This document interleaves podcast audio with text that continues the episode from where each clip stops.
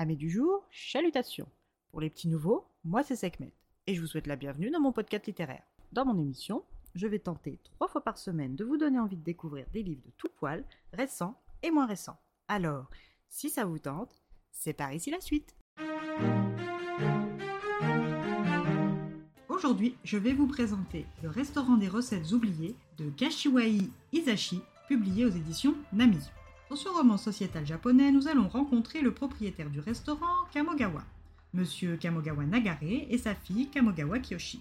Cet ancien fonctionnaire de police à la retraite est désormais aux cuisines de son restaurant, mais continue d'être un enquêteur pour les gens qui viennent le solliciter sa fille et lui au bureau d'enquête. Si vous avez une recette, il retrouve votre plat sous réserve que vous soyez destiné à trouver l'emplacement du restaurant. Si votre destin est lié au Kamogawa, alors rendez-vous à Kyoto, près du temple Higashi Ongaji, dans la rue Shomen, composée de boutiques d'accessoires bouddhiques, de prêt-à-porter et diverses entreprises qui se succèdent dans cette étroite rue à l'est de la rue principale. Le restaurant Kamogawa est la deuxième maison sur la droite. Sa façade inhospitalière grise et l'absence d'enseignes et de norennes donnent l'impression que le lieu est réservé aux habitués.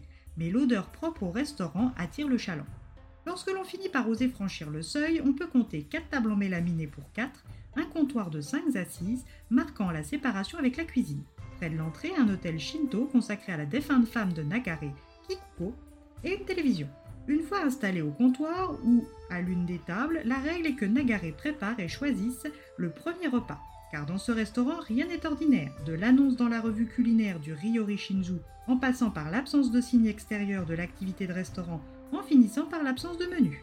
Une fois rassasié, tous ceux venus faire appel au bureau d'enquête Kamogawa passent par un étroit couloir orné des photos des nombreux plats cuisinés par Nagare issus de toutes les origines et cultures, puis arrivent dans une pièce où Koichi les attend avec un formulaire. Tous les clients à la recherche d'un plat doivent inscrire leur nom, prénom, adresse, âge, date de naissance, numéro de téléphone et leur profession.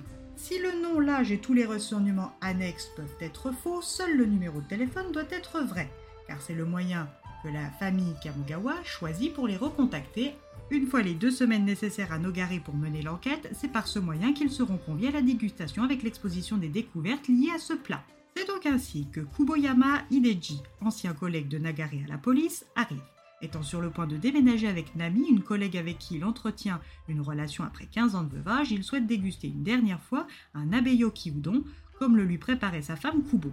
C'est également par ce même processus que Nobuko Nodaya souhaite remanger un ragoût de bœuf lui rappelant un érudit passionné de littérature japonaise avec qui il y a 55 ans elle a coupé les ponts alors même que le courant passait bien entre eux, se privant peut-être du bonheur. Tomomi Iwakura, quant à lui, préfère se faire appeler Taro Yamada et souhaite remanger des sushis au macro que la gérante de l'auberge voisine à son lieu d'habitation d'enfance lui préparait pour le goûter. Suyako Hirose veut manger des tonkatsu, du porc pané comme son ex-mari les faisait. Étant mourant, elle veut en partager avec lui une dernière fois. Asuka Mizuki, étudiante de 19 ans, a partagé avec son grand-père un plat de spaghettis à la napolitaine lorsqu'elle n'avait pas encore 6 ans.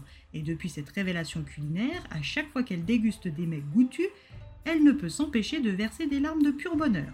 Et notre dernier client a respecté le processus des Kamogawa est Isaiko Date, 33 ans. Lui veut remanger le ragoût de bœuf aux pommes de terre de sa défunte mère. Ces six clients vont partager leurs histoires, leurs souvenirs avec le duo père-fille ainsi qu'avec Roupillon, le chat adoptif du restaurant, le patron du restaurant de sushi voisin Hiroshi, fidèle client, et Tae Kuruzu, devenu une habituée après avoir accompagné son ami Nobuko. Alors, si vous aussi vous êtes à la recherche d'un peu plus qu'une expérience culinaire régressive, venez dans la rue Shomen au bureau des enquêtes Kamogawa.